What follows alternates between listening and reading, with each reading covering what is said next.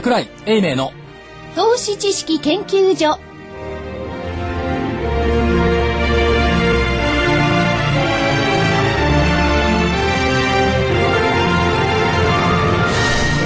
んにちは。こんにちは。桜井英明の投資知識研究所の時間です。え今週もスタジオに桜井英明所長。こんにちは正木昭夫隊長こんにちは。福井主任研究員こんにちは。そして新人研究員の加藤真理子です。えそしてお隣には風賀証券市場調査部長チーフアナリストの田部井義彦さんにも来ていただいてます。こんにちは今週もよろしくお願いします。よろしくお願いしますます。さて、はい。さて日経平均日経平均がいきますか？大引けです。えー、139円、えー、飛び4銭高の8522円飛び2銭。139円飛び4銭高の8522円飛び2銭で引けました。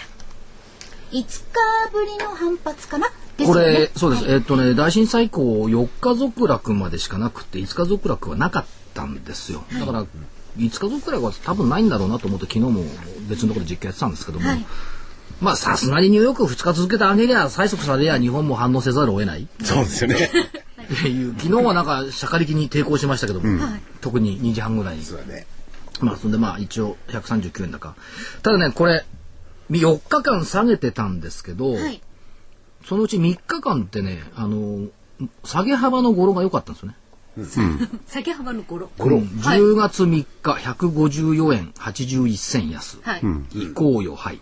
はいはい。ああ。10月4日、投資の日。はい投資の日また安かった。あ投あ、資の日は安い。んですねね。。せっかくね、株と町にあれだけすごいですね。何がすごい？いや、そのアノマリーっていうか、その。投資の日はすごいことです。せっかく兜町にあれだけね、400人ずつのね、集団がお見えになって、兜町をずっと歩いて行かれてね、ウォーキングされてるのに、89円36銭安。はい。これで6年連続？ほとんど。役去ろう。役が去っていく。はいはいはい。10月5日、昨日、73円14銭安。波いいよ。ね、波いいよって、下げ幅ですけどね、こう来た。で、今日139円4銭高。なんかできませんか、語呂。合わせ。ねいい策、投資？え？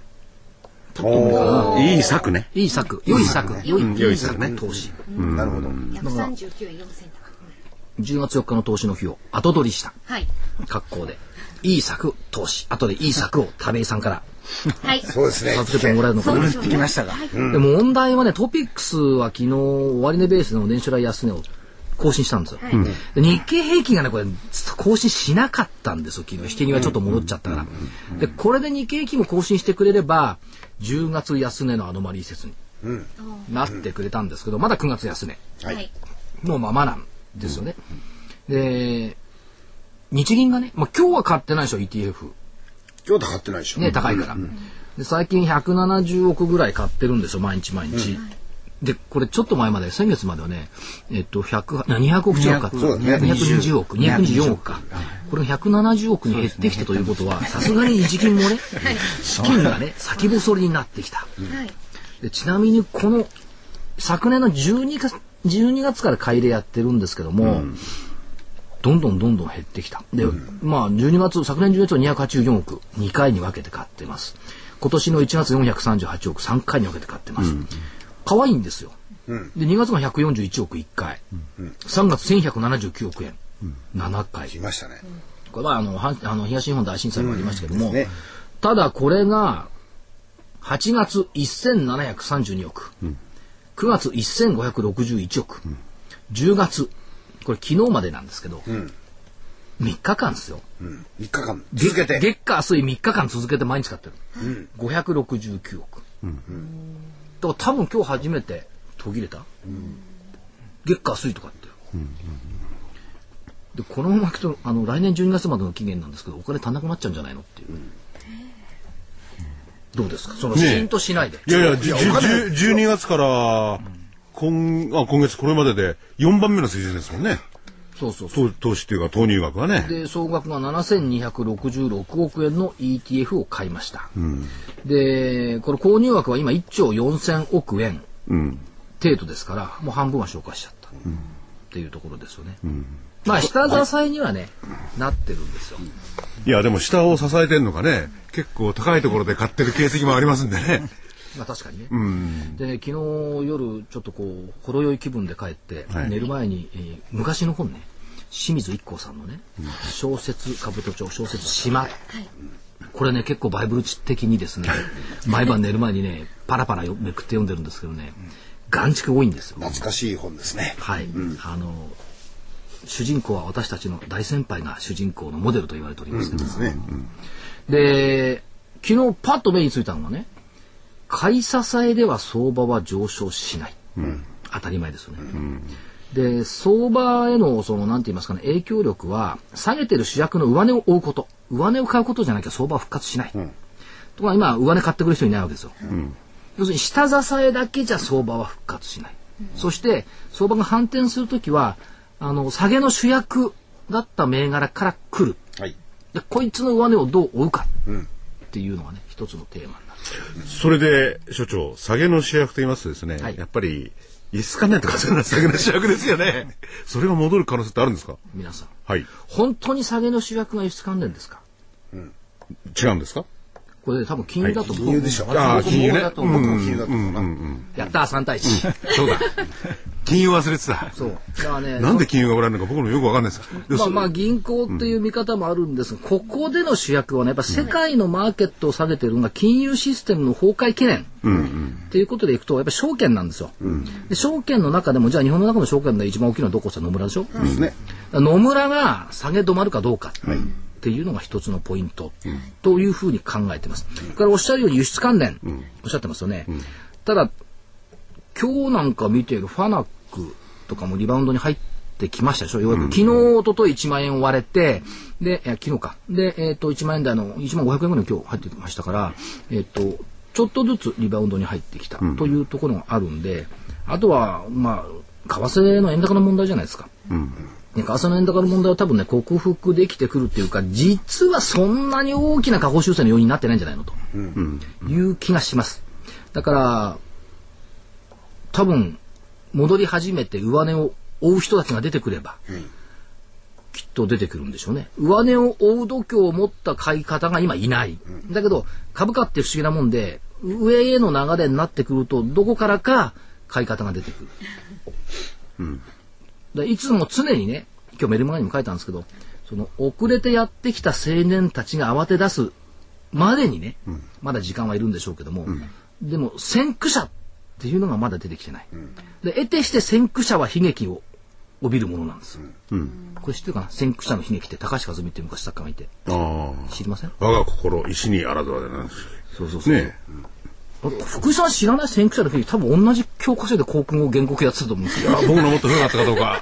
で、その高橋、出てましたよええ出てました遡るんですいやーまあ勉強してなかったかな。だからあの、暴露すると福井さんの高校と私の高校とほとんど隣り合わせ。じゃあきっと同じ教材でしょうね。レベルが違うんだよ。いや、そんなことない。ほとんど同じようなレベル。それでその話、はい。はい。はいだから遅れてきた、遅れてやってきた青年たちが慌て出すのが、まあ年末までに慌て出すんじゃないのというふうには考えてはいますよ。どうですか？で、その遅れてやってきた主役はですね、はい誰ですか？はっきり言って。あ機関投資家。機関投資家。でもね、だって個人投資家の方々って、結構活発にそうは言ってもね、だって飽きないっていうかね、投資に対するマインドって高いですよ。だって、投資の日に株と上あれだけ、誰も見てないと思うんですけど、ものすごかったですよ、投資の日だけは。食べちゃんも見てない？見てない見てないです。あれ角じゃないの？ねね、兜町にいらっしゃる。ねえ。あ、取材で忙しく。うん、なるほど。年言ってもしょうがないですか？らいや、東まあまあ東証にね、まああの、夏の間東証は光が節電やってましたから、見学できなかったんですけど、今光ができるようになってから、昨日満載、一昨日も満載。証券業協会が投資君のあの人形、はい牛みたいな、あ、牛牛。はい。あれを、でっかいのが引っ張ってやってます。ちなみにあの、はい。ちょっと宣伝していいですか？どうぞどうぞ。今月のね、ストックウェザーのユーストリーム、加藤真理子アナウンサー出てもらいますけど、ええかぶり物はね、はい牛。あ。え、もう言っちゃっていいの？いいのいいの。いいの？言っちゃって。牛になったんですか？そう。せ先月はね、天使でね、そう。頭のところに輪っかつけてたんですけど、あれ、あれ写真見ました。はい。今月あの牛にしましたんで。おーそれか、じゃあ、来月は熊。あ、熊はね、熊も言いたいまずいんじゃない？まずいですね。いや違う違うあの今週末にね、札幌にラジオ日経のセミナーで行くんですけども、はい。えっ、と最近ね、札幌市中央区近辺で、ヒグマヒグマが出てるのよ。街の中で？街の中。札幌出るんですよ。出る食べ物のことなんですかやっぱり、うん、で結構見た人が増えていて、今、まあ、また山に逃げてるんですけども、ちょっとね今週末は札幌に熊退治に行こうと思って。え熊退治行かれる。ベベアを退治に行こうとベ思って。ア退治。ああ、で、じゃあ、あの、加藤さんもご一緒ですか？いや、塊は牛だから、牛だからま負けちゃうから。いやだからこのヒヒグマとかそういうのはね、あの、退治するのお金ですし、ね、強制の生き方がありますんでね。なるほど退治なんていうのはね強制マーケットのクマはですね、ベアを退治に退治したい。るほど。そんなだって札幌着いた瞬間に、桜井さん、熊退治してくれたって言われたら困っちゃうじゃないですか。ベアを退治。はい、はい、はい。それで主役である機関投資家がですね、遅れてくるわけですか。遅れてくると思いますね。で、で、個人は、どうなんですかね、やっぱり、その意欲はあるんでしょうけれどもね。ええ。やっぱりその大手が動かない限りは、なかなか個人投資家もですね、動きづらいんじゃないですかね、これ。先が読めなすぎるもん。福井さん、それはね、はい誤解と錯覚に基づくものだと思いますね。はい。えっとですね、よくみんなそう言うんですよ。はいど今の発言の裏にあるのは、機関投資家の方が、なんか一歩先行ってるっていう意見じゃない？それ。本当にそうですか？いや、ではですね、あの、いや、では、では、ここの局面を見て、はい機関投資家の方が逃げが早かったですよね、多分ね。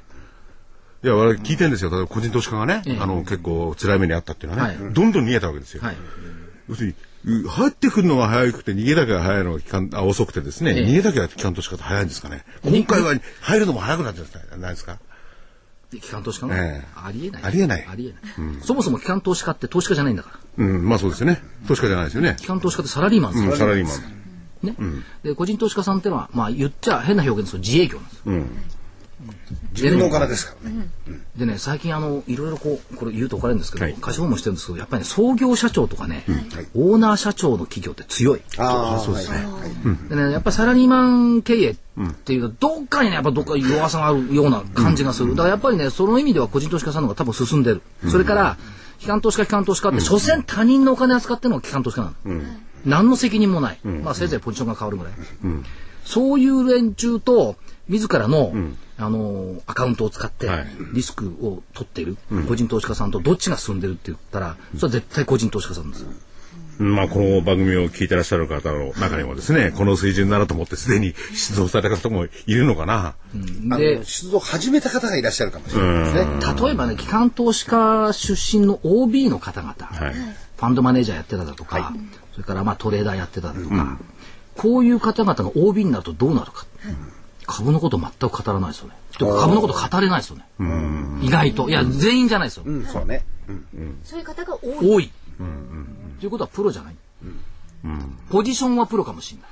こんなこと言うとまた機関投資家さん怒られるんだけど怒られるね。何言ってる怒られますよね。だから前言ったでしょ証券会社辞めた先輩たちから電話かかってくると必ずどうやで どうやじゃなくてあんたの意見はどうなんよって。どうやどうやじゃない？いや、だからね、その、個別株のね、はい。まあ確かにこの局面にあったって高くなってるものなんかいっぱいいっぱいっていうかね、ありましたよね。そういうところは、あ、うまい個人さんがやってるなと思うんですけれども、やっぱり相対の相場から言ったら、これは機関投資家が出てこない限りはどうしようもないですよね。うん、それはそうです。それとね、個人の投資家さんと機関投資家さんの大きな違いは、塩漬け株に対する考え方。あの、個人投資家さんってやっぱり塩漬けになってる株があるんですよ、現実問題として。で、これのが今運用してるお金よりはるかに多い。で、これがどうしてもいつも頭の片隅にずーっと引っかかってる。っていうのが現実なんですよ。はいところがね、機関投資家はこれ先輩がやった責任だから、関係ないや、っていうのがほとんど。そうそうでしょ？だって、永遠と先輩が積んできた塩漬けを私の責任と言われたらクビにならなきゃいけないから、これ見えないふりしてる。個人投資家さんも見えないふりしてるんですけど、でもね、夜寝るとき、ふっとあの人たちがあのソニーとこうなるわけですよ。で、ファンドマネージャーが20年前から入っているソニーをふっと寝るときに思い浮かぶことは多分ない。それともう一つ大きく違うのは、やっぱりですね、その、個人投資家さんと違って機関投資家さんっていろんなスケジュールとか経済指標ばっかり当てにするでしょ、はい。それを過去現在の延長線上でしか考えないじゃないですか。要するに過去こうだった、今こうだから、今度ここ発表になる雇用統計はこうだろうっていう発想しかできないじゃないですか。逆に個人投資家さんはね、これこの間セミナーで言ったんですけど、未来からね、現在を推理してみたらどうですか？じゃあ今週末に雇用統計がありますよっていうのを、じゃあ3ヶ月後から今の雇用統計の推理をしてみればいいじゃないですか。これ機関投資家にはできないんですよ。倫理取んないから。で個人投資家さんはできるでしょ？だから3ヶ月後半年の先から今を見通してシナリオを立てて何ケースか作っといて消していく。その方がね、多分機関投資家に勝てると思うんですよ。まあ、機関投資家はね、年に1回、あるいは3ヶ月に1回、あのー委託者に説明に回らなきゃいけないから、常に桜井所長が言うように、エクスキューズを考えてるんですよね。だから言い訳の得意な人たちが機関投資家。なるほど。その代わりじゃああんまり自慢もしないけどね。自慢できるほど運用できてないから。でも、そういう話を聞いてても、そういう人たちを相手にですね、どうしたら勝てるのかと思ってる個人はいいと思うんですよね。まあ今は一つのサジェッションなのかもしれないけどね。それも難しいですよ。いやいや、だからね、その意味ではやっぱりね、常にね、こう、考えるっていうことを、いろんなことを考える。ここだけは機関投資家に勝てるはずなんですよ。うん。まあまあそうですねだか。ら、それから今の延長線上で考えないっていうことと、まあこれ言うとラジオ日経で怒られるんですけど、あんまりね、市場専門家の話ばっかり聞かない。自分のシナリオを立てる。さあ、じゃあこの番組終わって。いや、いや、いや、でもね、本当そうだと思うんですよ。やっぱりあの、いろんな個人の皆さんの話を聞いてると、難しすぎてわからないとかってまずありますし、やっぱりその、自分が考えるより先にいろんなことが入ってきちゃってね、そっちの考え染まっちゃってるのありますよね。だからこの番組なんてほとんど考える必要ない内容ですからね。これは、いやこれは、いや、いや、それはね、個人投資の皆さんいいと思うな。うん、なんか一言だけ残ってくれればね。そうですね。うん、例えばそのさっき言ったね、その未来をね、なんとかな、それは難しいからやめといてもらって、いや、難しくないって。ただ純粋に考えればいいじゃないですか。違う違う難しくないって、例えばね日本経済新聞の1月元旦か3日にはですね、1年間のイベントと経済指標から FOMC もろもろのスケジュールが出てるわけ、そしたら1年間の年表書いて逆から考えてみると1回、やったことある人ないでしょ、逆から考えて年表書いて、4月の雇用統計5月の統計 FOMC ここにあるよねって、ターゲットはこっちだよねって。中国の経済指標こう出てくるよねって、そのスケジュールを逆に考える、で、アナリストもストラテジストもそのスケジュールとかに基づいてシナリオ書いてんだから。いや、だからそのね、数字を考えるんじゃなくて、要するに、あるっていうことを肝に銘じなさいってあそれだね。けそれそうそう。それなら個人投資家が出ると思うんですよ。できないこれはね、アメリカの失業率がね、何ヶ月後にあそうそれ9から10になるとわからないんだから。別には無理かもしれない。でだから、良くなるか悪くなるかのに二択でもいいと思うんですよ。まあそうですね。それはね、とりあえず。そう。そう。いいい数字なのか悪い数字なのか。っていうふうな予測をね、未来から現在に遡ってやってる。そう。今言ったように、これは、機関投資家様でもできないことだってことですよね。うんそれはちょっと、あれ、あれだな。なんかサジェッション、いいこと言いましたね。じゃあこれ帰りましょうか。これで一つ今日の。これなかなかいいこと言ってでしょ。はいそれからね、さっきその、市場関係者の言葉じゃなくて自分で考えましょうっていうのがあるんですけども、ええ前から言ってる、その、この指止まれっていうのが多くて、誰かがと、特にね、ニューヨーク同行とヨーロッパ同行、誰かがなんか朝言うとそれにずっと引きずられるんですよ。それからね、えっ、と、データとかね、シナリオの使い回しばっかり。はい。誰かが言ったことがずっとそれがメインストリートになっちゃうね。でそれがだから間違う原因の一つなんじゃないかっていう気もするんですよ。それを加工しながら自分のコメントにしてる人たち多いってことだね。いや、ばかり。ばかりええ。あばかりとは言えないやけど。私もあまりそう言えないですよ。加工することが多いですから。言えないですけども、そういうことが多い。だから、世界の論調じゃなくて、業界の論調がね、ただ一つの朝っぱらの意見に基づいてずっと動いちゃうから、そうなんだってなるんだけど、これ修正されないから、割とね、見にくいところが多いんじゃないかなと。でもそういうところには乗った方がいいですよね。自分だけ独自の考えを持つと往々にして失敗するケースってあるんですよね。違う、そういう意味じゃなくて。そういう意味じゃなくて。例えばそのベルギー、フランスのあの銀行潰れそうになった銀行あったでしょ？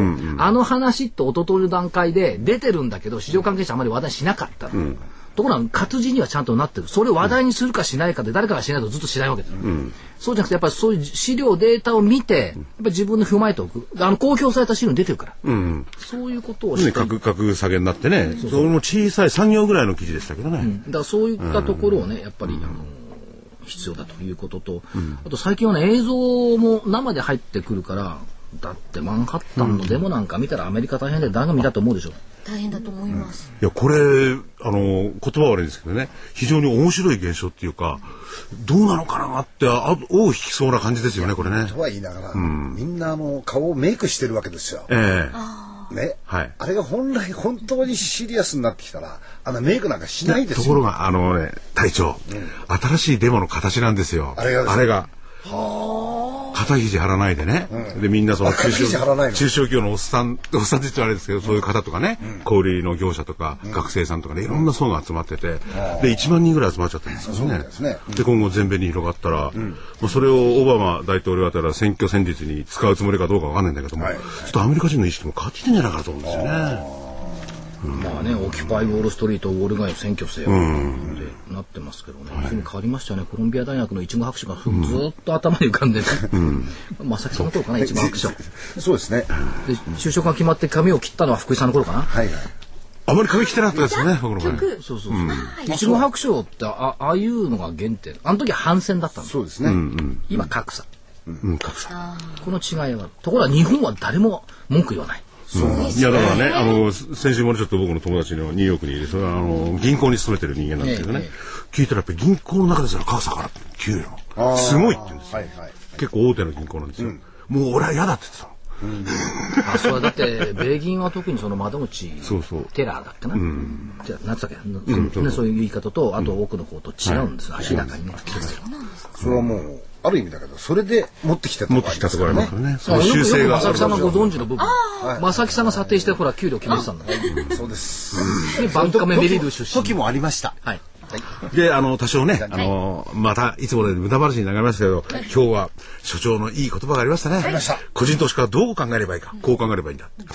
今日、今日は、今日あ今日もです。あそっか。じゃあ次のコーナーに行きましょう。はい、行きましょう。はい。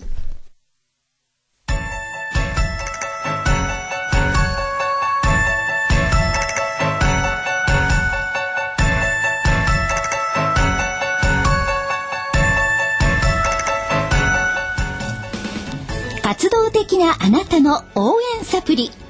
サプリ生活のグルコサミンコンドロイチン。サプリ生活のグルコサミンコンドロイチンは、年を取ると少なくなりがちなグルコサミンとコンドロイチンを無理なく補います。階段の上り下りや立ったり座ったりが気になる方や、お散歩、スポーツを楽しみたい方におすすめです。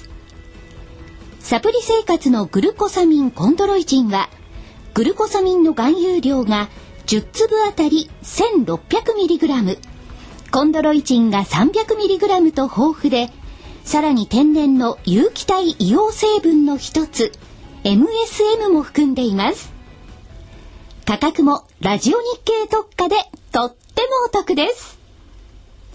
300粒の1ヶ月分1本が3980円。3ヶ月分3本セットが、なんとラジオ日経特価、1万800円。1万800円。さらにお得な6本セットも、同じくラジオ日経特価で、1万8000円。1万8000円です。6本セットですと、1日あたり100円です。いずれもお届けには送料700円がかかります。ラジオ日経だけが特別価格でお届けするサプリ生活のグルコサミンコンドロイチン。お求めはラジオ日経事業部03-3583-8300 03-3583-8300まで。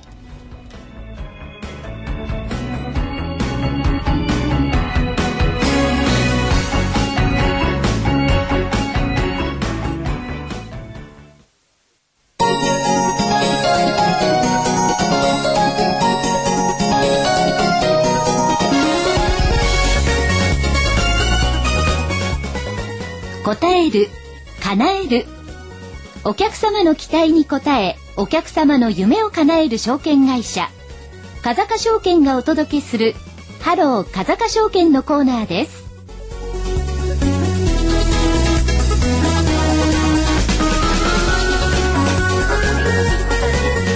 あ、よろしくお願いします。こんにちは。こんにちは。なんかあの、先週は、為替の方が非常に炎上させられてええ、桜井さんですね。今週は機関投資家が炎上させられて、させられてる。そのうちですね、アナリストが炎上させられるんじゃないかなと。いや、その時はですね、あの、タメインアナリストが来ない時にいる。あ、そうですか。私がいないですいや、アナリスストさんを炎上することもあるんですけど、まあ、食べちゃんは別格だから。いや、でも今日もね、打ち合わせ、ね。したことないじゃん打ち合わせ打ち合わせとかさ。だからさっき、あのー所長は、タメインアナを褒めてましたもんね。はい。うそうですよ。ん。あの、ある一件で、だけでね。あ、そうですか。どの一件か分かんないですけど。またその後までお話が出てきます。はい。はい、じゃあ今日はそれでは今日はですね、まずあの、為替のお話がよく出てきていてですね、この、下期の業績、まあどうなるのかということで、日銀単価も若干円高に方向性を変えてですね、まあちょっとこう消化不良のところもあるんですけれども、でもおそらく私はこの自動車関係はですね、やっぱりそのリストラと海外生産移転が、あの、行われておりますので、おそらくですね、今回の中間決算の発表、この10月下旬から11月中旬にかけて行われますけども、これでなんだ自動車って大丈夫じゃないか、この為替でもという状態になってくると思います。特にその自動車の大手3社の中でやっぱり日産自動車ですね。まあこれあの、おそらく為替私77円、1ドル77円でちょっと計算してみたらですね、あの、今期の会社側の営業利益の予想って5000億円なんですね。それ77円になっちゃったらどうなるのと。昔この79円になるとトヨタ赤字になっちゃって大変だよとか、日産なんて会社どうなるのって言われた数字です。79円ぐらいでも。77円でも多分5500億。はい。おつまり会社計画を500億上回りますと。ちょっと、だから、渋めに見てるのね。ええ会社側がね。はい。ですから会社側は80円で見てるんですけども、5000億。77円にしてもだ。からちょっと渋めに見そうだよね。でですから、そうですね。想定よりたくさん儲けたから給料上げろとか言いそうだいや、もんゴーンさんは日本で出した、へあのーに日本円の数字を、また他の通貨にと取っ換えて頭で考えてるんじゃないですかね。そうですね。いろいろ、まあ、あるので。国際企業ですからね。えーそれでまあユーロ安を利用して、まあ、お仲間の企業も儲かったりしてるのところもあるのかなというところもあるんですけども、やっぱりそのイギリスとかでクロスオーバーですね、キャッシュカイというですね、あのーどんな道でも走ってしまうようなですね、車があるんですけども、まあそれが非常に売れていたりとか、ロシアでも販売好調とかですね、あのー西ヨーロッパでも車がこう売れていますという状況なんですね。それでもちろんアジア、中国では利益率の高い車が販売できてますので、ですから車種構成の改善によってですね、円高を十分埋め合わせてきているというような形が、こう揃って出てくるんじゃないのかなというふうに思うんですね。ですから、まあ、あの自動車の中ではですね、ちょっとこう日産もう一度こう見直していただきたいなというところがありますね。だからある意味ではね、ええ。ウォシュレットっていうか、便座洗浄装置って、他の国が作ったって、はい日本のもんが勝つでしょ？ああ、そうですね、それですね。と一緒、要するに、はいあの、使い勝手が良くて、ええ慣れたら離れられない。それが日本車なんじゃないですか？そうですね、それ壊れないしということで、中古の価格も、あの、値持ちがいいということウォシュレット壊ったら水浸しになっちゃいますもんね。困りますよね。教えて教えて車をですね、結びつけるいやいやすごいことですけれども。いやまあでも、その通りですね。壊れたらもっと大変ですよね毎日使う大変ですからね。まあ、両方とも乗るものということで。そうなんです よ。はい。座って乗りますよ。そうなっております。はい、そして次はですね、まあ、とは言っても相場はですね、まあ、こういった状況で、為替の状況で、非常に全体的に機関投資家の方がですね、やっぱり戻ってくると売りを出して、下では買うというのが機関投資家だと思うんですね。ええええ。それ上を買ってくれる外国人投資家はどこに行っちゃったのという状態になってますので、やっぱりここはね、桜井さんが言った通りですね、個人投資家の方がですね、やっぱりこう入りやすいえー企業っていうのはですね、やっぱりこう、相場関係ないなと、チャート見てもですね、これ全然関係ないなっていうような動きしてる銘柄がありますね、結構。ありますよね。ええはいと特にその内需系のものってね？内需系のものありますよね。あの、先週は朝日とかも紹介し、自転車紹介しましたけれども、まあ、今回も内需系ということで、ジャスダックのですね、2362の、あの、夢新ホールディングス。夢に真剣の真、誠の真。はい。まあ、夢が、夢じゃないと。じゃあ夢を現実にするっていうことですね私も何回か取材してますけど。しました。まあ、この会社、あの、もともとですね、あんま、今は人材派遣の会社、それも建設業界を中心に、まあ、あの、人材派遣をしてるんですけど、もともとあの、設計事務所でスタートしておりますので、技術力を持っているというとですね。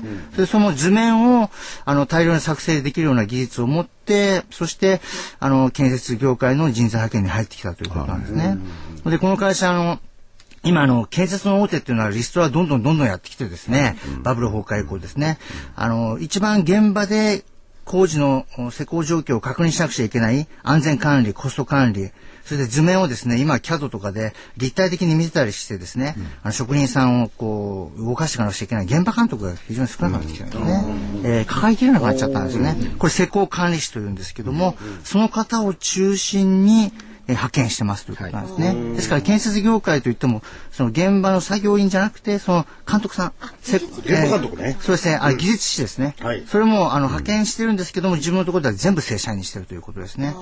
ええそれであの社員が900人からいるんですけれども、まあ95%がもう正社員ということですね。それでなその派遣してる方を見てもですね、20代の方がですね、大体こう62%。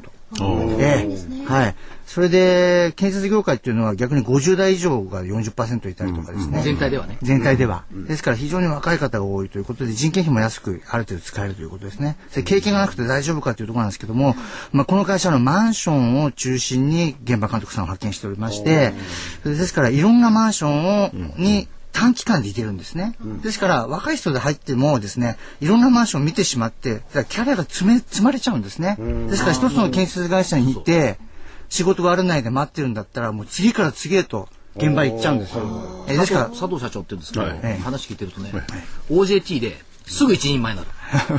え御社の研修対策だって OJT ですぐ一人前になる。本当に現場でね、あの、若者たちを、あの鍛えてっていうかね、あの研修して一人前にしてくれる会社という印象を受けてます。それしかもあの建設現場というとですね、比較的こう、なんかこうね、荒くれの人がいるような雰囲気があってですね、余計緊張感も。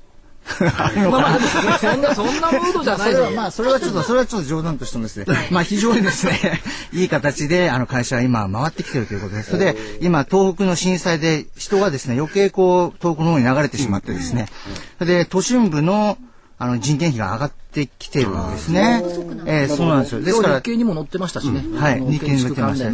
人件費上がってるんで、ゼネコンにとってはちょっと厳しくなるんじゃないか。しかし、まあ、夢人さん派遣なんかにとってはね、にとっては派遣単価上がっていくということですね。それで今、低金利ですから住宅、まあ、あの、密集して住んだ方がいいというメリットもあってですね、マンションって見直されてきてるところありますので、まあ仕事も難しい。それ実際数字をちょっと確認してみますとですね、普通4、6月ってですね、あの稼働率が90%割れてしまうのがここ2、3年続いた、いたんですけれども、今年はですね、4、6月のあの富士容器でもですね、まあこ今年は震災もあったんですけども、97%平均稼働率達成しているということで、非常に忙しいんですね。あの2年前、3、一昨年もえどんどん忙しいということ。それで実際お金の方もですね、だいたい月次の売り上げが、だいたい400 4億円を上回り続けているということで、だいたい前期と、前期以前はですね、月次3、4億円ぐらいの、まあ未満の売り上げだったんですけども、まあ平均して1億円ずつですね、あの、キャッシュがプラスでこう入ってきている会社にというような形になってますので、稼働率も上がれば月次のお金もこう入ってきているということですね。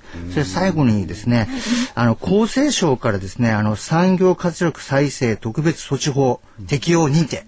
というものを受けまして、まあこれは9月16日に発表しているんですが、これどういうことかというと、お金をこの、あの、夢新さんがお金を借りた時にですね、厚生労働省が、まあ半分保証してくれる、債務保証してくれるということで、まあ、どんどん借りられるってわけでもないですけども、結構幅広く借りてですね、それでそれを、あの、これからいろんな建設会社もそうかもしれませんけれども、製造業関係で、まあ、部品を作っている会社とかですね、あの、こう、なかなか後継者がいないとかで苦しくなっているところもあるので、まあ、そういったところが M&A するからですね、資金を助けるんですね。これで自分のところの派遣の方に取り組んでいくというような形の措置も取れる、取りやすくなってきますので、まあ、建設業界のプラスアルファ、プラス、今度は製造業関係ですね、のところの派遣にもこう力を入れていくということで、まあ、業用の拡大もですね、あの、厚生省のバックアップのもとでやっていけるのかな、というところで、ちょっとこう中期的にも面白いかなと思今日全場いますね130円で年収来高値面合わせで終わってますよね。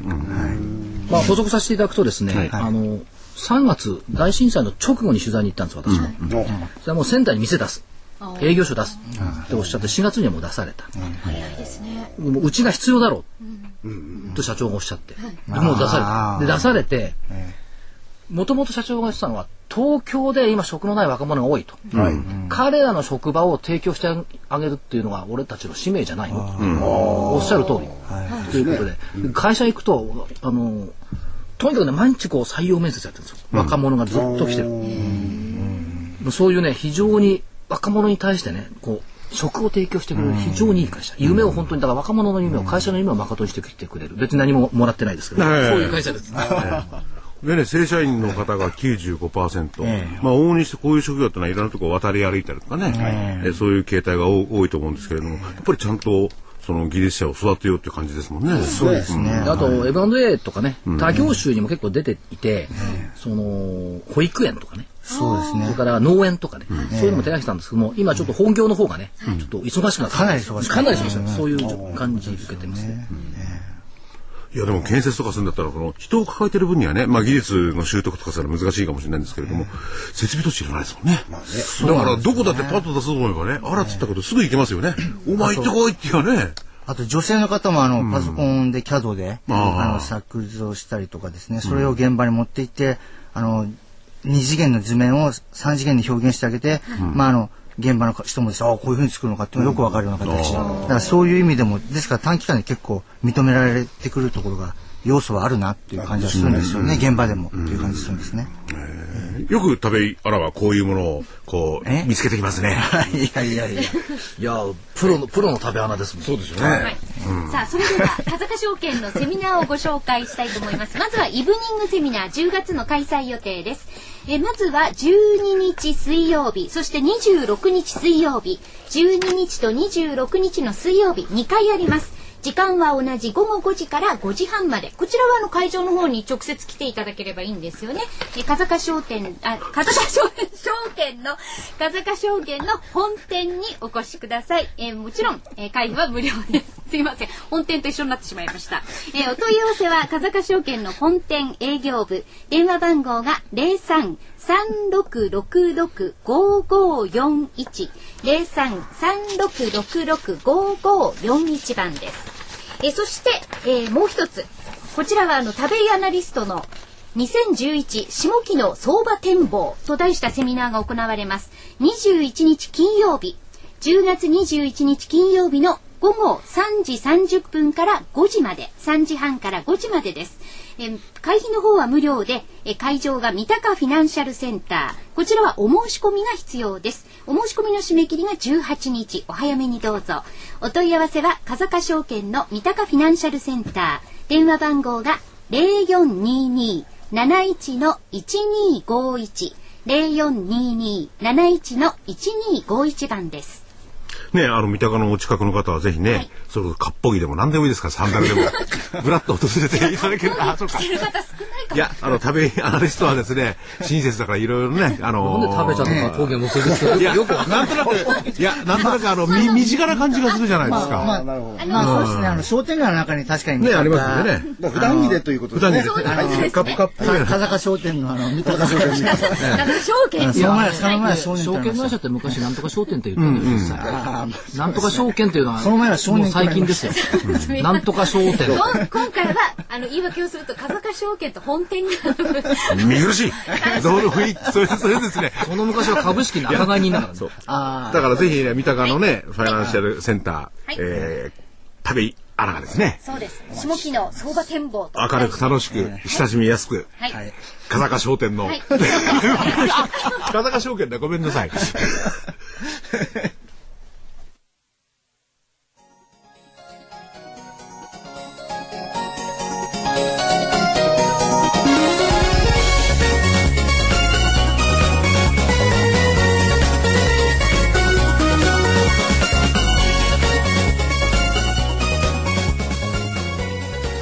風賀証券このコーナーは風賀証券の協力でお送りしました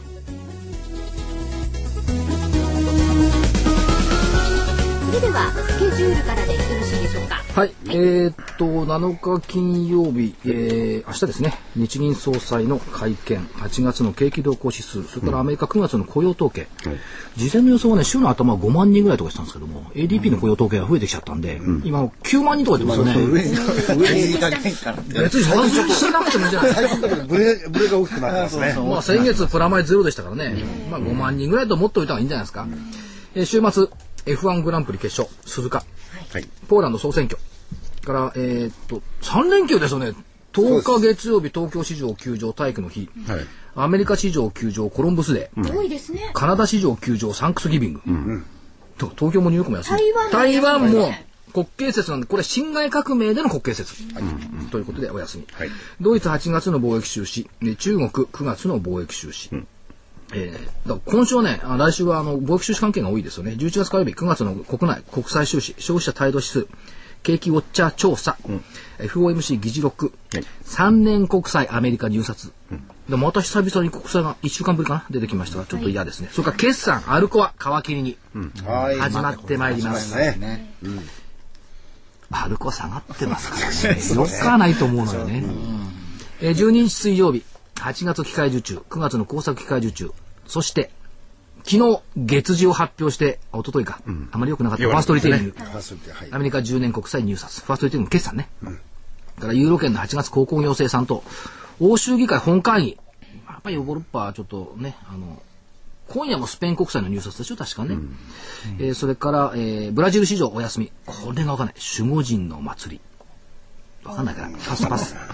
いや、守り神の祭りですからね。なんでしょうかね。13日の木曜日、日銀金融政策決定会合議事録、アメリカ8月の貿易収支、30年国債入札、で、イタリア国債入札。マーケット、マーケットが良ければ話題にならない。マーケットが悪きゃみんな騒ぎ出。ですすね。14日金曜日9月のマネーストック、オプション S q 早いんですよね。あっという間になんか来ますね。アメリカ小売売上高、ミシガン大学消費者信頼感指数、G20、財務省中央銀行総裁会議。まあ、矢継ぎ早にみんな集まってますね。九州会談ってやつ鳩首会談。えーっと、中国の9月消費者物価、生産者物価。週末、ポルトガルの2012年度予算案の提出期限。これもまた出てきた、ポルトガル。中国第17期中央委員会第6回全体会議ということで、まあ、また右往左往させられそうな1週間ではありますが、まあ、S q に向けて、まだボラティリティの高い週でしょう。で、先週の見通しは8379円から9098円。はい。これね、瞬間割れたんですよね、加減のところはね。割れたんですが、まあ、その辺実況入ってるから、よしとさせていただいて、来週、え 勝手によしとさせていただいて、クイさん何も言葉ないんですか？もうどうぞ。加減い。や、やられちゃった。8340円、25日線の4%下方返り、上限9098円、9月1日高値一緒です。で、えっと、今、日経平均のに25日線で昨日段階で8688円、から75日線が9259円、200日線9725円。これね、200日線からの買いって昨日14%近いんですよ。トピックスもやっぱ14%近いですから、そこそこまでは来てるんですけどね。騰落レシオ90ポイント。やっと100超えてきた。ね今日多分また戻ってると思う。多分まだ見てないですけど。それから、昨日日経平均9074円、9374円を下回って終わってくれれば10月安いになったのにっていうね、ちょっと残念な気がしてね。やっぱりね、すっきりしないと。えー昨日まで、えー4日続落でやっぱり5日続落はなかった。で今月のスタートは10月3日の終値8545円、さあ月月足要請になってくれるでしょうか？どうでしょうか？これどうですか所長？私ねなってくれるんじゃないかと思ってるんですよ。あえとね。発射台がそうか、発射台が低かったいいんですよね。今月は、大体ねね。あの陽線でピンピン引けして 窓開けて翌日から下がってるっていうのが多かったんで、4か月ぶりかな、なんかちょちょっと今月は。なんかニューヨーク行くとえっ、と何でしたっけ？ベアーズキラー？っていうのはあるんですか？要するに、その熊熊弱気をね、弱気がこう、倒れさせられる月が10月だっちゃうわけ。っていうのはまああの幸せな半期っていうのがね、5月ああの10月からあ11月から4月、から大変な不幸の半年っていうのはね、5月から 11, 10月、だかそこで開ける。ら開ける。藻が開けるみたいな。もう開ける。だから10月からいいんじゃないの、ただし一回そこ打ってからねっていうふうなところがあるんですけどもさてどうでしょうか、10月は過去4年連続で日経平均負け。過去10年で見ると4勝6敗と負け越しにはなってますそけどね、れだけ聞くとため息が出るのですが。いや、ただ、あの、そうおっしゃってたけど、おースタート台がちょっと安めだったんで、ひょっとしたらアノマリ破りが期待できるのかなと思ってるんですけどね。多少安めだったですからというところですね。とねもう一つね、もう一つ言う言っときたいので、はい。昨日の日経、はい。欧州基金債 EFSF の追加購入一面トップですよ。うん。だいぶ出てましたね。でね、1、6月にすでに日本政府は27億ユーロ、約2700億円買ってる買ってましたね。うん。そこまでならいいんですけど、それ全体の2割ですよ。はい。なんでもっと言わないの、っていうか、ヨーロッパに対して俺たち出してんだぜという PR が下手。はい。で、これはアイルランドとポルトガルに使われました。で、今度また出すんでしょ、で、出すとこれまたどうせ比率は2割でしょ、でヨーロッパ危機の2割って私たちの税金とかまあ単国債出すんでしょうけども、私たちのお金で救ってるのある意味。だね、もうね、物言いましょうって俺たち出してやってんだぜって中国みたいにね、もうもう買わないよとか言ってやればいいんですよ。もう学習効果あってもいいよね。以本当に前の ODA の時も同じことだったんですよね。だからね、舐められちゃいけない。おっしゃる通り。一番ね、このマーケットがダメなのはね、舐められてる。世界から。舐められちゃいけない。ね、福井さん。そうですね。ただ、あのまあ、舐めて美味しいかどうかわかんないけど。いや、これからの世の中はもうですね、金融でもなんでも世界が助け合わなきゃいけないんですよね。なるほど。いやいや、助け合わなきゃいけないんだけど、主義主張っていうかね、ちゃんと主張を言うことは言わないといけない。助けてあげてるのよ、すでに。ま出さないと言ってない。はいだけど、物をもっと言え。円高困るとかもっともっと言え。そんな桜井節が聞けるセミナーが札幌で行われます。え10月10日体育の日午後1時30分から札幌市のカデル27でラジオ日経無料株式セミナーを開催します。え今回はあの震災復興と企業をテーマにしていまして、元気レンタル最大手東証一部上場証券コード9678金本そして情報通信ダック太陽光発電、グリーン IT、環境関連製品などを取り扱うジャスダック上場証券コード7869日本フォームサービスがプレゼンテーションを行います。そして第3部が桜井所長のセミナーですね。え今日レジュメを、あの、ラジオ日経さんにちゃんとメールで送りました。あ珍しくレジュメ5枚も作っちゃった。いつもレジュメないレですジュメない つも大体1枚ペラ1枚ペラが多いです。はい、すいませんね。5枚も作っちゃった。で当日はあの商品券1万円分などが当たるお楽しみ抽選会とか素敵なプレゼントもご用意しているということで、はい。ぜひあの桜井所長から一言お願いします。まだ間に合うのそもそもい。や、10日ですね。まあ、今週、来週、頭月曜日ですからね。